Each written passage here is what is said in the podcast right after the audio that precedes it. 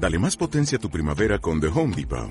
Obtén una potencia similar a la de la gasolina para podar, recortar y soplar con el sistema OnePlus de 18 voltios de Ryobi desde solo 89 dólares. Potencia para podar un tercio de un acre con una carga. Potencia para recortar el césped que dura hasta dos horas. Y fuerza de soplado de 110 millas por hora. Todo con una batería intercambiable. Llévate el sistema inalámbrico OnePlus de 18 voltios de Ryobi. Solo en The Home Depot. Haces más. Logras más. Escuchas Buenos Días España. Aquí no nos callamos. Bueno, y estamos en tiempo de opinión, de reflexión, de información, un poco de todo. Nos vamos hasta París. Ahí está nuestro amigo y compañero Debbie Rodríguez. Don Debbie, ¿qué tal? Buenos días.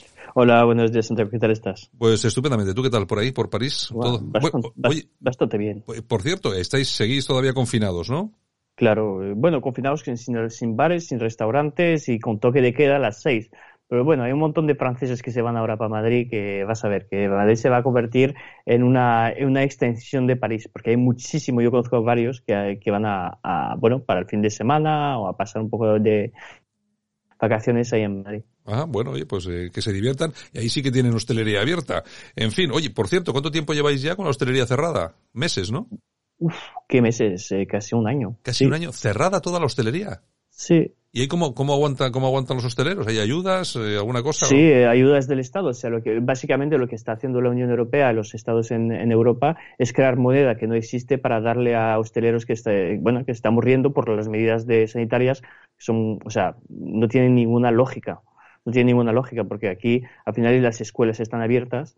la gente, bueno, no respeta mucho el toque de queda y sí, pero la hostelería está bajo subvenciones únicamente. Ya, ya, bueno, joder, es que, se aguanta. Si me, si me dices que un año, es que claro, es que es, es muchísimo tiempo. Aquí ha habido temporadas de, bueno, yo imagino un mes y medio máximo que ha estado cerrada la hostelería, pero bueno. Sí, la estrategia del stop and go, o sea, abren, cierran, abren, cierran. No, no, aquí lo han, lo han cerrado todo. Y, se, y se acabó. Bueno, oye, ¿qué te iba a comentar? Eh, vamos a comentar un tema mm, interesante, que es lo que ha sucedido en Suiza había un referéndum para ver si se prohibía el burka. ¿eh? Y al final parece ser que las personas, los ciudadanos, eh, mayoritariamente, un 52% de los votos han dicho que burka no, cero, ¿no? Exactamente, sí. En Suiza es uno de los pocos países donde hay democracia directa, ¿no? Eh, esa democracia directa que no viene del mundo geo, eh, pues siguen aplicándolo en, en, Suiza, ¿no? Ahí no son los políticos que deciden de todo, sino que los ciudadanos tienen de vez en cuando la capacidad de proponer primero algunas eh, votaciones y después, pues, votarlas, ¿no? esa proposición era apoyada por un grupo de centro derecha que se llama la Unión Democrática del Centro. algunos dirán que es un partido nacionalista, yo diré que es un partido nacional liberal. Mm, en muchos se parece a Vox. Em, y, bueno, pues lo votaron al 51.2%, eh, o sea que no está mal. Eh, para, es, realmente no es una ley antiburca, ¿eh? es una ley para evitar la disimulación de la cara. Pero claro, el, ¿quién está disimulando su cara en, Europa ahora mismo? Pues claro, los musulmanes radicales. además, hay que ver una cosa, eso es muy interesante, es lo mismo en Suiza que, en Francia, es que la mayor parte de las mujeres que llevan burka son conversas, o sea, personas que eran de fe católica o que no tenían fe eh, previamente y que, bueno, pues se convirtieron al Islam y son ahora mismo las más radicales y además las que van a Siria, los que van también a hacer el layad, pues vienen de ese entorno más bien. Yo recuerdo que la polémica sobre el tema del velo islámico, eh, yo creo que la primera vez, eh, la primera vez que, hubo una polémica interesante, importante, fue en Italia.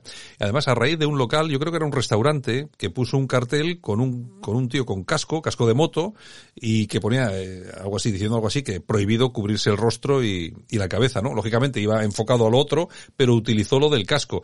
Pero bueno, claro, y se montó inmediatamente una, pero vamos, eh, grande, grande. Pero claro, siempre estamos eh, obligados por ese buenismo a no decir con claridad qué es lo que estamos pensando, qué es lo que opinamos sobre ese tipo de cosas. Y es que el velo islámico y el burka, imagínate tú, no solamente ya que tape la cara o no, aparte de lo que significa para la mujer, ¿no? Sí, no, pero parece que poner una sábana a una mujer en el año 2021 es algo feminista, ¿sabes? Que los grupos feministas de, Suiza decían que esa iniciativa era eh, misógina, ¿no? Eh, que se atacaba el derecho a las mujeres.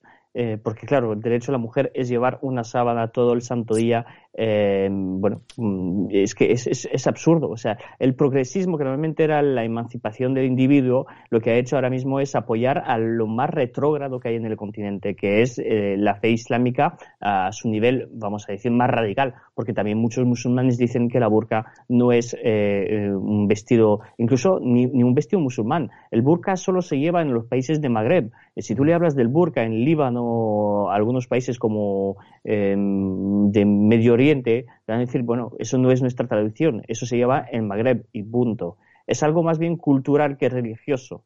Pero claro, eh, lo que dice la feminista es que es, feminista apoyar el burka y estar en contra es ser un retrógrado, ¿no? Es increíble, increíble. Pero bueno, bueno estamos acostumbrados. Tenemos un, tenemos un ejemplo en Cataluña. Hay una, yo creo que es diputada de la CUP, creo que es, eh, también, que es una, es una musulmana con su, con su velo islámico y tal y cual, defendiendo efectivamente lo que dices tú, ¿no? Que llevar el velo islámico, que es algo, eh, pues bueno, una defensa de las libertades. Claro, es que lo que han hecho los, más bien la tendencia de lo que llamamos los hermanos musulmanes en los años 90 y los años 2000 es coger todas las libertades del Convenio Europeo de Derechos Humanos y convertirlo en una arma, ¿no? Es decir, yo tengo el derecho de llevar lo que quiero. Eh, si una mujer puede llevar una minifalda, pues yo puedo llevar un velo, ¿no? Mm, y dicen que es lo mismo, cuando realmente no es nada, o sea, no tiene nada en común llevar una minifalda y llevar un velo. Pero bueno, eso dicen. Si yo tengo derecho de opinar lo que quiero, si yo opino que el Estado Islámico es algo positivo, pues tengo el derecho porque tengo el derecho de opinar. O sea, claro, es que usan nuestras debilidades para eh, enfocar el debate eh, sobre eh, algunas cosas que ellos ven oportunas y atacan así. O sea, utilizan nuestras debilidades, nuestras libertades, porque como solo tenemos libertades y ya no tenemos deberes, pues así entran los islamistas. En Francia se vio, pues yo creo que muchísimo más que en España, además. Em, por ejemplo, diciendo que la laicidad que es normalmente una, tradición francesa pura y dura, dicen que la, la laicidad es, una, es un ataque a la, a la religión y la libertad de, tener un, un, culto, ¿no? Cuando realmente es solo decir, pues nada, en el espacio público no llevas nada religioso, que es lo más. Yo creo que incluso es algo que podría ser interesante en España, decir, bueno, pues tenemos una religión mayoritaria, que es el catolicismo, eh, que puede tener sus iglesias, que puede tener su fe por, por, la calle, sus tradiciones, y las fes más bien minoritarias tendrían que estar más eh, desapercibidas, eh, más bien con más mayor discreción, y, no exponer tanto como, por ejemplo, yo, que una diputada puede llevar un velo, pues me parece un poco, eh, me parece un problema, ¿no? Porque no puede representar al conjunto del pueblo español cuando está llevando un velo que es algo mm, comunitario. De todas formas, lo que hemos vivido en Suiza es impensable en España. El sistema suizo permite votaciones sobre cualquier cosa. Bueno, es porque Suiza es una democracia.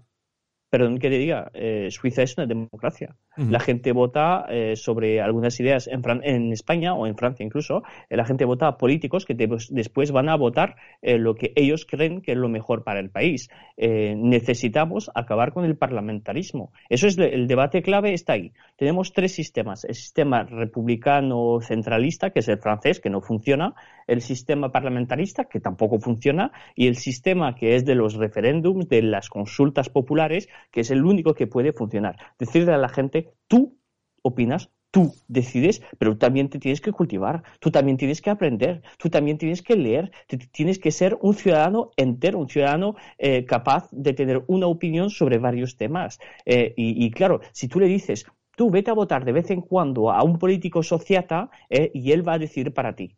Claro, eso es una forma de quitarle la responsabilidad al ciudadano y dárselo a un político que además, pues muchas veces o es corrupto o quiere eh, su chiringuito o quiere su chiringuito a, nivel eh, autonómico eh, o bueno, pues nada, si le quitas la responsabilidad al ciudadano, le das al político, pues el político está muy contento. Las consultas populares son, yo creo, el arma más poderoso que tenemos en nuestras manos cuando vivimos una democracia em, total, porque claro, España yo creo que no es una democracia.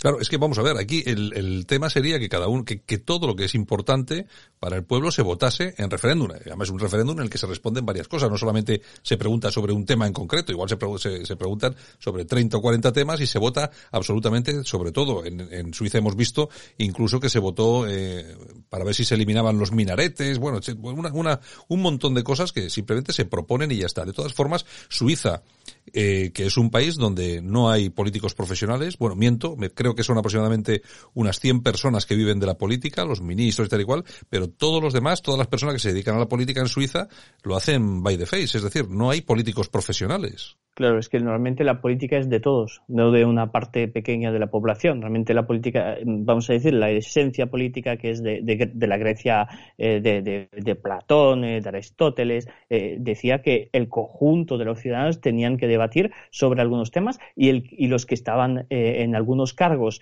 y que ese cargo les tomaba todo su tiempo, se le daba una pequeña retribución pero eh, no es el contrario, o sea, no te tienes que presentar para cobrar, era el contrario, sino más bien nadie se presentaba y el que era elegido pues le pagaban algo para que pudiera vivir, ¿no? Eh, eso es lo más normal, yo creo, ¿eh? yo creo, porque la política es de todos y claro, si tú crees una casta de gente que al final es lo que quiere hacer es mantenerse en el poder, pues lo que estás creando es corrupción.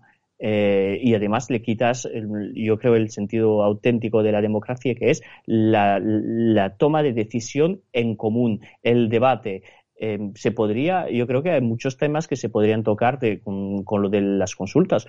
Primero, la inmigración. ¿Queréis más o menos inmigración en España? Se le podría decir claro, a la gente. Claro. ¿Qué opináis del estado de las autonomías? Eh, incluso podríamos hacer algunas preguntas claves que muchas veces se está debatiendo en la secta o otras, otros medios. Eh, ¿Qué pensáis a nivel de organización del Estado? ¿Es normal que haya un jefe del Estado que sea un jefe del Estado decidido porque es el primogénito de una familia real?